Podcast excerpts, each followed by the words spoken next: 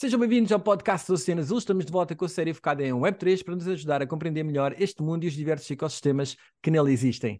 Antes de começarmos, é necessário fazer um aviso legal. Todas as opiniões transmitidas neste podcast são pessoais e não devem ser consideradas como aconselhamento financeiro ou recomendação de investimento. Hoje tenho o prazer de entrevistar o André Costa da Node Real. André, muito prazer. Obrigado pelo convite. Obrigado mesmo. Em primeiro lugar, para dar aqui um enquadramento rápido, explica-nos como é que foi o teu percurso até teres entrado aqui no, neste mundo Web3. Boa, boa. Vai ser um pouco, vai servir de inspiração para muitas pessoas, eu espero que sim. Basicamente, eu venho de um curso académico de Computer Science e Business Management. Estudei todo um pouco, desde marketing a produto. Fui fazendo sempre a descoberta, que acho que isso é uma das primitivas da Web3, é permitir que as pessoas possam ser livres. E logo começou por aí, com as várias escolhas que fui fazendo, até que um dia meados de 2020, quase como o Covid, é? que surgiu. As pessoas tinham muito tempo em casa, é, na verdade. Comecei a ler a eh, documentação sobre o Web3, o que é que se passava, o que é que começou tudo a, acelerar tão rápido.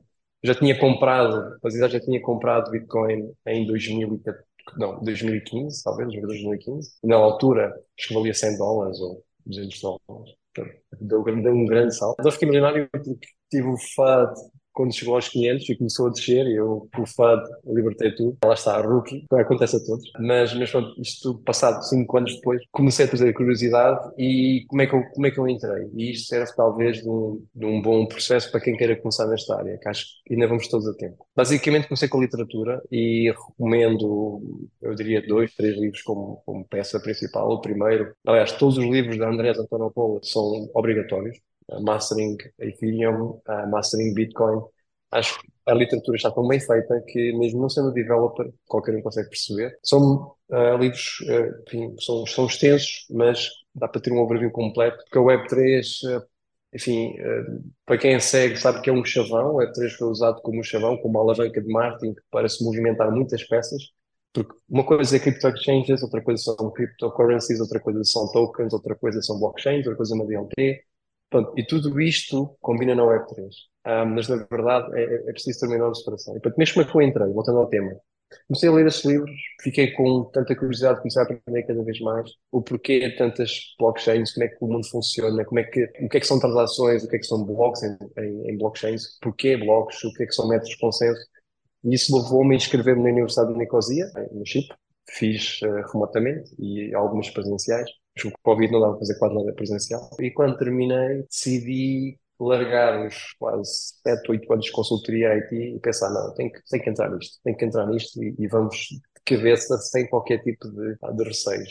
Sim, tive muitos, sim, digo isto agora, mas tive muitos, porque é uma área bastante nova, tive bastantes desafios. E, e entrei no Node.io, basicamente para, e depois já explico o que é que eu faço, mas basicamente entrei no Node.io com a expectativa que iria começar a aprender, mas reparo que a curva de aprendizagem é, é tão, é, é, é, tão, tão elevada que uh, diariamente tens que compreender tantos temas, tantas novidades, tens que acompanhar o ritmo e eu diria que mudar da Web 2 para o Web 3, o maior desafio que eu tive provavelmente foi o ritmo, em que muitas pessoas estão habituadas no seu dia a dia de trabalho, muitas vezes ter só um trabalho e trabalhar das 9 às 6, com um ritmo bastante, eu diria, normal, no Web 3, nada disso. Tu podes estar às 10 uh, simplesmente a receber um, uma Telegram Message para um cliente, meia hora seguinte estás numa reunião estratégica, numa parceria com um mega operador global. Enfim, e não, e não há muita hipótese de uh, dizeres que não, ou, ou mesmo assim, a Web3 funciona a um ritmo muito, muito elevado e o custo de oportunidade neste momento está bastante elevado, neste, neste bear market. É? Mas sim, foi assim mais ou menos que eu entrei e eu recomendo a todos. Como se costuma dizer, cada ano vale por sete, não é? é o ritmo e a intensidade. Ah, sim, sim, sim, é gigante. Olha, antes de passarmos a alguns conceitos que eu ia pedir que tu explicasses, explica-nos só para que as pessoas saibam o elevator pitch da Node Real. Ok, antes de começar com o elevator pitch, acho que convém dar aqui uma camada de background mais ou menos técnico. No mundo, todos nós estamos habituados, quando, por exemplo, lançamos um site ou criamos uma aplicação, temos uma camada de infraestrutura que é um bocado invisível hoje em dia, que é tão usada que é invisível. Mas normalmente, até posso, não fazendo publicidade, porque eu acho que não é o tema, mas toda a gente usa a Amazon para tudo. É? Eu tenho, uso a Amazon Web Cloud para fazer os meus sites, uso o conceito da Amazon aqui, a AWS, serve como sendo uma infraestrutura bastante ágil em cloud que me permite fazer essas coisas. Ou seja, quando eu quero fazer um site, e para o tempo comparativo, para o exercício que estamos a fazer agora, podemos chamar agora uma DApp, quando eu quero fazer uma aplicação na Web3, Eu tenho que ter infraestrutura para o fazer. E é daí que surge a, a. Ou seja, o que é que a NodeReal é? Uh, isto em inglês soa muito melhor do que em português. Estas traduções também até são tricky. Mas no fundo somos uma one-stop infrastructure company. O que é que isto significa? Qualquer projeto que queira trabalhar no Web3 pode contar com a NodeReal para isso. Existem Ricardo, existem cinco produtos, ou quatro, cinco produtos que eu acho essenciais. Um é o Blockchain as a Service, ou seja, hoje em dia existem várias redes públicas, existem várias opções que uma pessoa pode construir o seu, o seu, o seu projeto, mas existe cada vez, cada vez mais a necessidade de ter Blockchain as a Service numa perspectiva de eu preciso ter uh, uma blockchain que me consiga garantir o número suficiente de transações e depois enviar essas transações para a 1. O que é que isto significa? Eu vou fazer quase um offload dos requests, no fundo, de transações, para uma nova layer. No fundo, estou a tentar, ou seja, o que nós fazemos é no caso de, dos jogos, na, na aqui a falar, estamos aqui a falar sobre jogos, por exemplo, num, num jogo em que requer 1.6 bilhões de users a dar uns uns aos outros, isto vai gerar um conjunto vasto de transações por segundo que numa lei que conhecemos não é possível aguentar. Então, o Blockchain as a Service entra nesse capítulo. Permite retirar ou não carregar tanto ou não pressionar tanto a Layer 1 e não ser tão caras as transações para uma nova lei. Mas o Blockchain as a Service é muito mais complexo do que isto, não vale a pena detalhar, uh, mas podem falar comigo em seguida, estão todo o gosto em explicar melhor. Depois temos o Validator as a Service, no mundo Proof of Stake, lá está, isto é bastante técnico, também não quero entrar por aí, mas basicamente qualquer, um, assim, qualquer uh, pessoa que queira se tornar um novo validador numa blockchain pode usar o nosso serviço. Não são serviços de staking, não, essa não é a ideia, mas é uma, é uma, há uma semelhança. Temos também Explorer as a Service. Um, hoje em dia toda a gente que está no Web3 conhece o Etherscan ou o BSC Scan. No fundo são sites, digamos assim, que eu consigo ver as transações ocorrer ao segundo. E nós possibilitamos criar Explorers uh, de acordo com aquilo que o cliente quer. Nós temos clientes que têm Explorers para tudo, para tentar colher o máximo de informação possível daí. Uh, e por fim temos o chamado RPC Service, no fundo é, eu costumo designar como uma Blockchain Access Layer quando algum projeto necessita de aceder a, um, a, um, a uma determinada blockchain, precisa ter um mecanismo de acesso. E esse mecanismo de acesso tipicamente é feito via RPC e é uma das coisas que nós fornecemos, ou seja, nós o que fornecemos é, em vez de pessoas terem em casa o seu próprio nó para aceder à blockchain ou trabalhar com os competidores que existem no mercado, podem trabalhar com a Node num glimpse super rápido e é traduzido em português o que não é 3 é, é quase, ou diria tudo em inglês. É, é super difícil, sem dúvida. André, antes de, antes de mergulharmos um bocadinho mais da Node Real, vamos só fazer aqui um sketch de formação. Para quem uh, está num nível uh, ainda mais introdutório e que depois desta tua explicação possa não ter ficado claro para ele logo exatamente tudo o que pode ou não pode ser ou as funções de um node numa blockchain, vamos tentar simplificar. Como é que tu uh, descreves quais são as funções de um node relativamente a uma blockchain? Boa pergunta. É ótima, mesmo para quem esteja a começar, é, é, preciso, é preciso entender aqui um conceito. Uma blockchain para funcionar uh, e para ser mesmo uma blockchain precisa ter nós. Precisa ter nodes. Porquê que precisa ter nodes? Ora bem, se eu só tiver dois nodes, vamos supor que nodes, para, para todos nós compreendermos, vamos supor que são computadores. Se eu tiver um computador para o outro, ou seja, um para um, e se eu tiver alguma coisa em para mim, nós não precisamos de uma blockchain. Porque, basicamente, uma transação de um para um, eu, eu digo-te que enviei, tu dizes-me que recebeste e está tudo bem. Quando nós falamos em nodes numa blockchain, o que estamos a tentar criar é um conjunto de máquinas, vamos falar assim de nós, nodes, lá está, máquinas, que estão a estar interligadas e que todas vão garantir consenso nas transações. Ou seja, eu envio algo para A, das máquinas B, C, D, E e F, ou infinitas, vamos pôr desta forma, podem correr a transação é muito overview e tentar desmistificar ao máximo. Agora, quais são as funções de uma máquina então numa blockchain? Como é que, como é que nós podemos decompor isto por, por, por fases? Basicamente, cada nó tem que ter um cliente ou um client que consiga interpretar e que consiga compilar as transações de uma determinada blockchain. Vamos exemplificar Ethereum, certo? Nós para trabalharmos com uma, com uma blockchain Ethereum precisamos de, de um client ou seja, pode ser um full client, pode ser um light client, eu não vou entrar por aqui, mas temos que ter um client. Um client é como se fosse uma aplicação simples no nosso PC. Um, eu costumo até gozar, que é, costuma ser até parecida, não é parecida, mas o conceito é como se fosse na altura o BitTorrent, que toda a gente usava para fazer download de torrents. Basicamente, nós temos que ter um cliente deste ano que perceba o que é que está a acontecer. Portanto, fazer o download desse cliente para quê? Para conseguir validar transações, ou seja, nós vamos ter uma cópia da Ledger, uma cópia da Ethereum, e com essa cópia que nós temos e com as transações que são propagadas através do broadcast, eu vou as receber e vou validar se está certo ou se não está certo. Pronto. Isto serve o quê? Num modelo que está agora na, na Ethereum, por exemplo, o modelo Proof of Stake, não existe propriamente mining, mas existe validação de transações. No mundo antes do Proof of Stake, o Proof of Work existia o mining. Não? É? No fundo, aqui ainda hoje não existe o Bitcoin.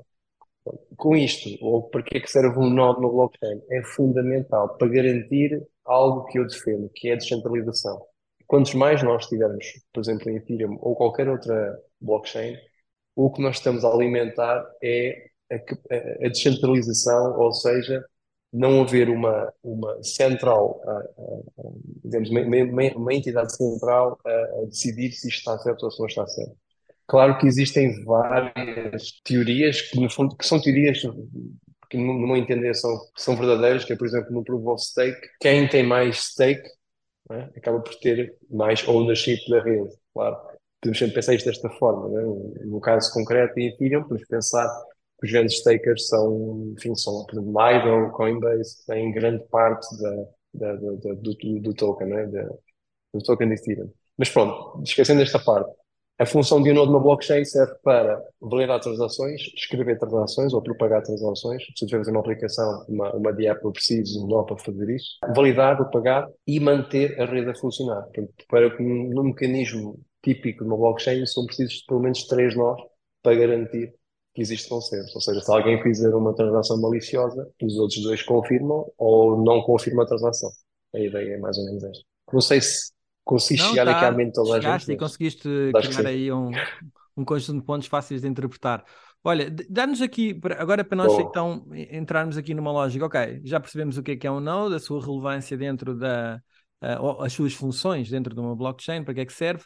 Portanto, vocês como empresa uhum. uh, fornecem este tipo de serviços. Quem é que é o utilizador tipo da vossa empresa? Quem é que uh, utiliza então estes nós para poder construir ou para poder trabalhar em cima okay. da blockchain? Boa pergunta. Antes de mais, deixa-me explicar que um, a nossa tecnologia é relativamente diferente, ou exemplo, bastante diferente do habitual. O que normalmente alguns competidores, até entrando por aqui, não sei se isto ser uma questão, acredito que sim, mas eh, alguns competidores o que têm por base é o seguinte: existe um, um, digamos assim, um load balancer.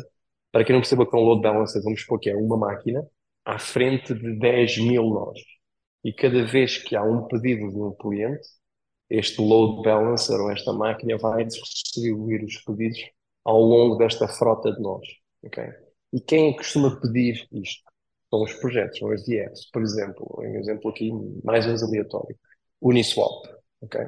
Nós vamos ao portal do Uniswap, queremos fazer a nossa, o nosso swapping, né? pelo próprio nome também é fácil lá chegar.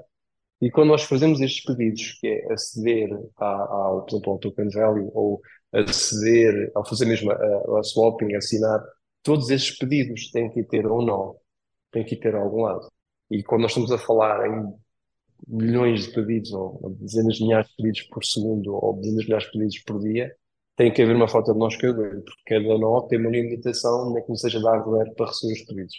E um, o que nós fazemos no Rio, para além de fornecer esses nós, ou seja, para além dessa arquitetura, que no nosso, na, nossa, na nossa, nossa abordagem, achamos que é uma abordagem monolítica, é um pedido que segue com o load balancer, nós decidimos reconstruir e fazer o chamado indexing. Ou seja, nós temos praticamente todas as chains indexadas, o que significa que quando um cliente faz um pedido, ele não vai necessariamente cair a um nó, não vai sempre cair a uma máquina, vai cair a um microservice, vai cair, vai cair num, uh, num serviço que vai fazer um pedido a uma base de dados, que é a nossa. Ou seja, há quem diga que a nossa solução é centralizada, na verdade é uma solução centralizada, mas como nós não mexemos nos dados, como nós não, não mexemos nos dados da blockchain, o que é, é, é, basicamente é uma camada, uma, uma representation layer que permite que qualquer user, seja eu que vou ao, ao, Uniswap e vou lá fazer os meus pedidos, ou o próprio Uniswap que precisa de alimentar a sua aplicação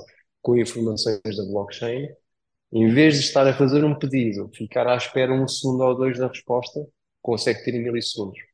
Porquê? Porque já foi tudo indexado, está, como diria, à porta do, do, do cliente, é só pedir e retornar. Uh, isto dizendo o quê? Quem é que utiliza e porque é que isto é tão necessário? E porque é que esta tecnologia é tão necessária? Porque cada vez mais somos mais, somos cada vez mais usuários da, da, da, das blockchains e da Web3. E quando falamos em escalabilidade, não significa que, pelo facto de acrescentar mais 10, 15, 20 mil nós, que isso não vai garantir escalabilidade, porque não vai. Que vai, o que vai é, nesta arquitetura antiga, o que vai acontecer é que o meu load balancer vai ter cada vez mais pesos e vou ter que ter outro, e vou ter que ter outro, e vou ter que ter outro, e eu estou a fazer uma, uma multiplicação de hardware que me vai multiplicar os custos de energia, multiplicar os custos de hardware por si só, ou seja, quando falamos de escalabilidade, os custos aumentam em paralelo. O que nós fizemos foi, não, é a necessidade intrínseca de criar uma solução que aguente a mass adoption. E por isso é que nós criamos estas bases dados indexadas para que isso aconteça sem sacrificar custos, sem que isto torne mais caro para o, para o cliente ou para os projetos e sem comprometer a escalabilidade. Ou seja, nós neste momento, aliás, até isto pode ser uma, uma, uma, uma, boa pergunta que eu, vou, que eu vou lançar e vou responder. Tivemos, por exemplo, ainda ontem, só num dia, 39,5 bilhões de requests. Ou seja, são 40 bilhões de requests num só dia. Num só dia, nosso sistema conseguiu aumentar 40 bilhões de requests de todas as blockchains. E não foi abaixo, e não falhou, nada disso. Um, e nós tivemos um pico de cerca de 80 bilhões de requests num só dia. Depois multiplicar isto ao mês, ao ano, pronto, dá para ter aqui uma ideia. E isto é um sistema que lá está, mais uma vez. Ele por si só está feito de forma escalável. E, e, e, e dando aqui uma nota aqui para todos os projetos que possam surgir aqui, é importante pensar que a descentralização e a teoria ou o manifesto da, da Web3, ou, ou vamos supor, da, da, deste liberalismo não é? da Web3, não é só tornar as coisas mais centralizadas. Isso faz todo sentido, mas temos que pensar em soluções úteis para os casos do dia a dia.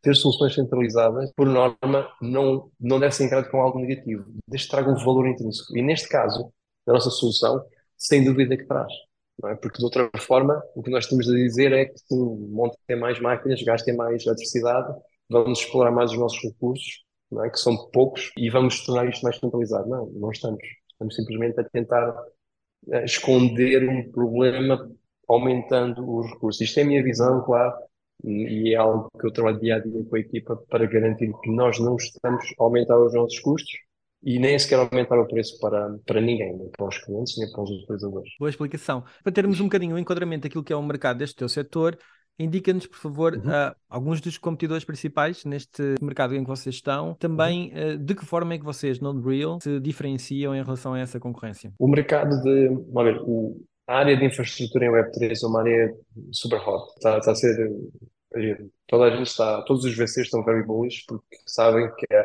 que é a oportunidade de, de de um trilhão, não é? Quem quer ser a próxima Amazon da Web3. Por isso é que nós temos grandes competidores, creio que a gente conhece Fura, Alchemy, QuickNode. Aliás, acho que a Alchemy teve uma avaliação, não sei se foi há um ano ou dois, de 20 bilhões de dólares, algo assim do género. Portanto, está a haver aqui um hype incrível em infraestrutura. Eh, nós diríamos que, que eles são os nossos competidores, mas, isto desta forma, são e não são. Porquê? São competidores quando nós falamos de uma linha de produtos que é RPC, né, que é esta Blockchain Access Layer. Sim, são competidores. Eu posso ir à QuickNode ou posso ir à Nodeville, é verdade. Mas a QuickNode tem uma forma de fornecer o serviço que é diferente da nossa, como eu expliquei há pouco. Não estou a querer, como eu não sei por dentro da arquitetura da QuickNode, uh, nem da Figment, nem da Infura, aquilo que eu posso dizer é que nos benchmarks que nós já fizemos com vários clientes, tipicamente quando eles trocam e quando eles testam o nosso produto, ficam logo rendidos porque, dar aqui um exemplo, uh, no caso de, de não, não, vou dizer o nome em concreto porque eu não quero estar aqui a dar muitos tiros, mas nestas que eu já falei, há uma delas que em comparação connosco, uma tem um tempo de resposta de 200 e quase 300 milissegundos. Isto parece ridiculamente pouco, e é. 300 milissegundos. Comparando connosco, nós fornecemos, ou seja, o tempo de resposta da Nodeville é 15 milissegundos. Isto parece que não é muito, não é? São milissegundos, mas multiplicarmos isto para o número de pedidos, para o número de clientes, isto no fim do dia, o que é vai acontecer? A user experience, o teu cliente, vai ficar é, menos impressionado com o, teu, com o teu produto, com a tua dieta, porque fica à espera mais de 300 milissegundos por uma resposta. Isto fica comprometido logo à partida. Por isso é que, por exemplo, não sei se vamos falar disto não, nós somos um dos principais parceiros da BNB Chain, que, é só minha opinião, é a chain mais complexa de gerir e de manter. é que tem equipa de melhores peritos, quer queremos, quer não, é uma chain que está sempre a pensar em, em como melhorar. O Parallel EVM foi feito por nós, foi feito pela Node.io, porque a equipa da, da BNB Chain trabalha intrinsecamente com a nossa. Nós nem trabalhamos com Ethereum, trabalhamos com toda a gente. Nem todos os computadores que, que eu eh, mencionei suportam BSC. É mesmo muito difícil suportar BSC. E, e, então, se nós falamos aqui principais competidores, eu diria que que são esses, mas a competição desvaneia quando, por exemplo, tens eh, projetos como a PancakeSwap ou ParaSwap que vêm ter connosco e dizer, não, precisamos mesmo uma solução que aguente 30 ou 40 bilhões de requests.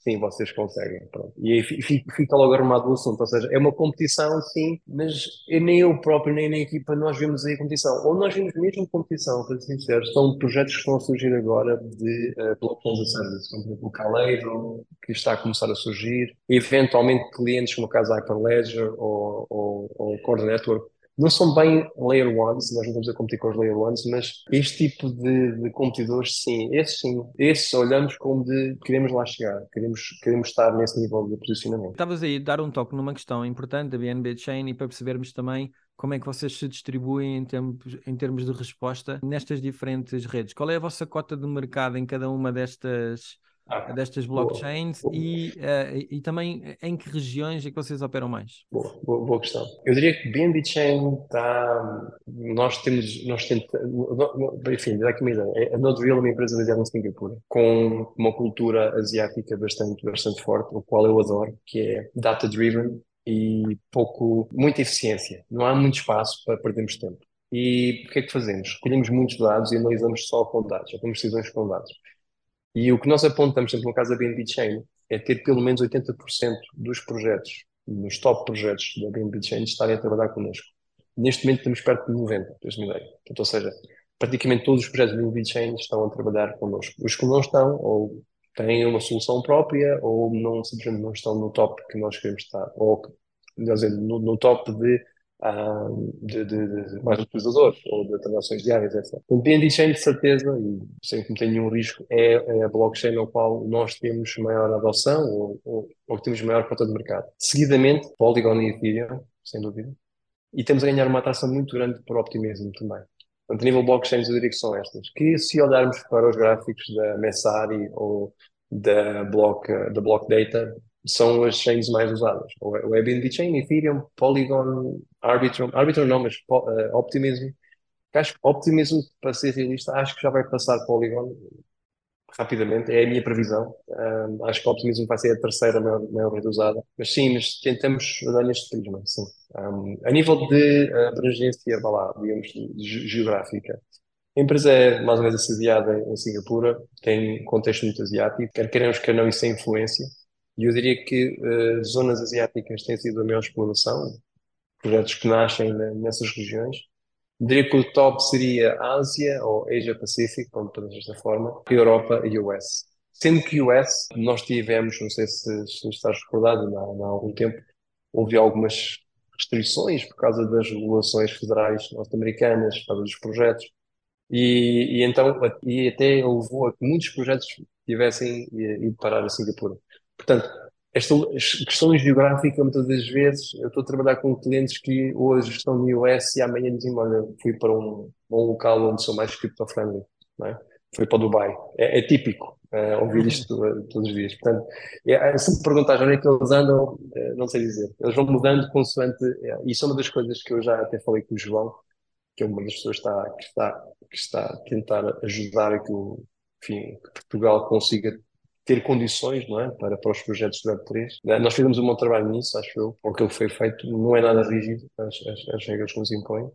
Uh, e, e, eu acho que temos aqui uma oportunidade de, em vez de estarmos a pensar em continentes, não é? Ou seja, em Ásia ou, ou US ou Europa, passamos a começar a pensar em capitais, Hong Kong, Singapura e porque não Portugal, não é? E eu, eu gostava mesmo que Portugal fosse um enorme para o Web3, sem dúvida.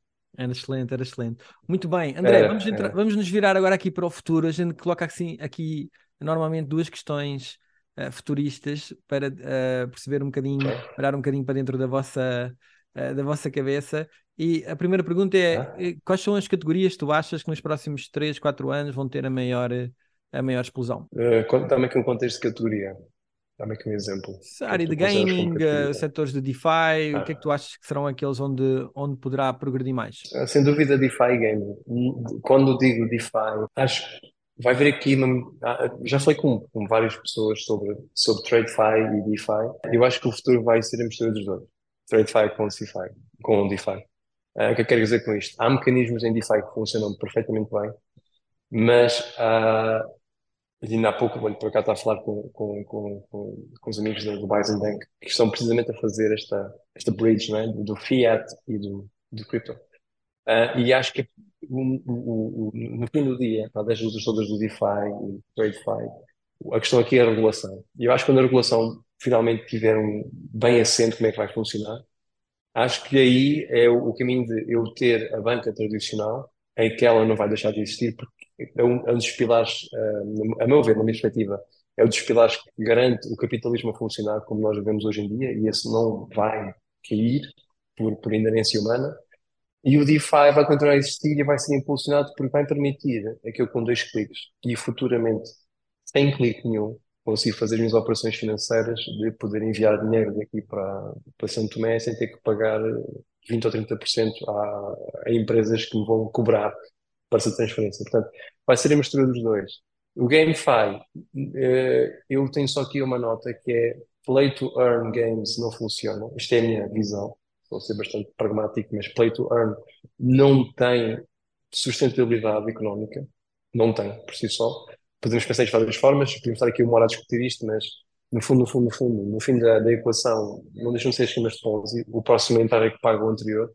Mas eu diria que o GameFi vai ter sucesso na possibilidade de tu teres a portabilidade dos, teu, dos teus itens valiosos dos teus jogos e poderes não só um, fazer trading deles, mas nunca os perderes pelo facto do jogo cair, do jogo acabar, perdão. Ou seja, esta, esta, esta forma de eu estar num jogo, uma plataforma e passar para outra e, e continuar a ser o owner dos meus assets digitais, sim, isso vai ser o futuro. E, pá, e, e aliás, vamos ver muito rapidamente jogos, um, por exemplo, da Square Enix a terem isto, como, e outros que vão surgir. Cyberpunk também vou começar a ter isto. Sim. Muito bem, yeah. boas é, insights. É, Última yeah. pergunta, André. Uh, se te dessemos 5 milhões de euros ou 5 milhões de euros em Bitcoin, whatever, para tu poderes investir, okay. uh, sabendo que não se pode investir na própria empresa, né? não podes investir na tua na Node Real, uh, okay.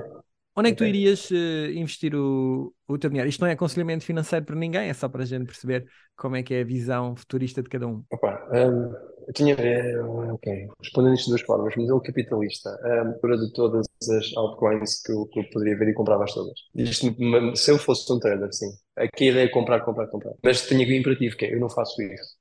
Se tivesse 5 milhões e desse aqui um, aqui um hint, era comprar, comprar, comprar. Mas isso é visão capitalista. E enfim, traz um, um resultado de liquidez. Ou seja, eu compro como compro para quê? Para ter mais liquidez. No fim do dia, para depois poder, até um dado momento, depois poder tornar tudo líquido.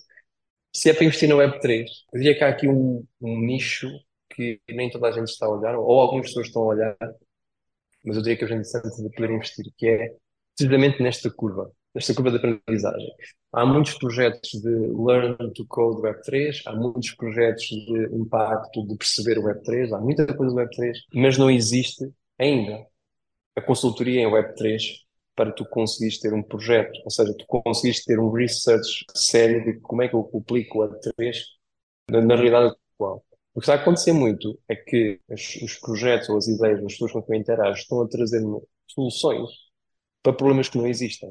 Há quem queira loyalty programs. Vamos falar sobre isto, desculpa, não sei se quer será o tema, mas loyalty programs. Há quem veja o Web3 como uma loyalty programs. Ainda ninguém me conseguiu explicar hoje porquê isto tem que ser em Web3. A gente tem que perceber, ok, certo, eu tenho pontos que depois eu posso usar e tenho todo, ok. Mas isso é, ok, se nós olhamos para isto e, e, e conseguimos perceber o valor, há algum valor. Mas eu diria que é quase como 5%. É residual. É muito residual. Então tem, eu pegaria nesses 5 milhões para realmente fazer o research a sério e pensar em projetos, por exemplo, do healthcare. Eu investiguei em, em healthcare, sem dúvida, que é como é que o, o patient data, ou seja, como é que os meus dados conseguem ser portados de um lado para o outro sem ter que confiar nas instituições uh, médicas. Sem ter que confiar que isto não vai ser mexido, que este raio-x que eu tirei agora provém desta máquina e não entrou num sistema qualquer e mudaram um e um zero. E eu de repente em vez de ter uma costela partida tenho antes um braço partido.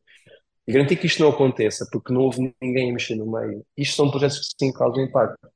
E, e, eu acho que o que está a acontecer é a falta de foco para isto, isto, no meu ver, é um, não é só um use case, é uma indústria que está aqui, que ainda ninguém, ou melhor, há alguns projetos que são começados mas ainda ninguém olhou, que é o patient data, por exemplo, um, ser ser do patient e não ser da instituição. É? E simplesmente eu poder chegar a um, exemplo, imagina que nós chegaríamos a um hospital, qualquer que seja no mundo, com a minha, vamos, dar exemplo, com a minha uh, cold wallet, fazia a transação e de repente ele tinha lá todo o seu, todo o seu historial médico, ou todos os seus raios-x e tudo, sem, do nada, do ar, né? Portanto, ou seja, percebes? E não é só por, só, não é só por aparecer, é que tu consegues ter a confirmação que não foi alterada, que não tiveste pagar um intermediário para aguardar, que não tiveste que um, garantiste que não houve uh, mudanças nesses dados, são teus, tu fazes com eles o que quiseres, podes monetizar até quem pense nisso. Portanto, eu acho que eu pegava nesses 5 milhões e, e pensaria muito bem neste tipo de, de projetos. Boa estratégia. Yeah. André, para finalizar, onde é que podemos encontrar uh, online a ti e a NodeReal? Ok, NodeReal, simples, nodereal.io, pelo, pelo Google da vida, toda a gente conhece, muito rápido lá chegar. Uh, nós temos Discord, por favor vão ao nosso Discord. Um, malta lá fala inglês e chinês, esqueçam os chineses, vamos falar inglês. É normal, uh, mas isso é, em, em termos de brincadeira. Uh, também temos Twitter, sigam-nos no Twitter, temos muita gente assim no Twitter, façam isso. Comigo é muito simples, uh, eu sou muito ativo também no Twitter, uh, tenho Telegram, tenho LinkedIn. no LinkedIn é mais fácil para quem não tenha Telegram ou para quem não tenha Twitter, para me seguir. E sim, eu diria que são estes os principais, principais canais. Alright. O teu handle no Twitter qual é? Um de André. Muito é, bem, depois um, a gente mete. André. Um André. Sim, mas coloca aí depois no na descrição aqui do texto. Muito bem, concluímos mais um episódio de entrevistas sobre o Web3 com André Costa da NodeReal. André, mais uma vez, muito obrigado pela oportunidade de aprendermos contigo. Para quem esteve a assistir, obrigado pela vossa presença e até ao próximo episódio. Fiquem bem.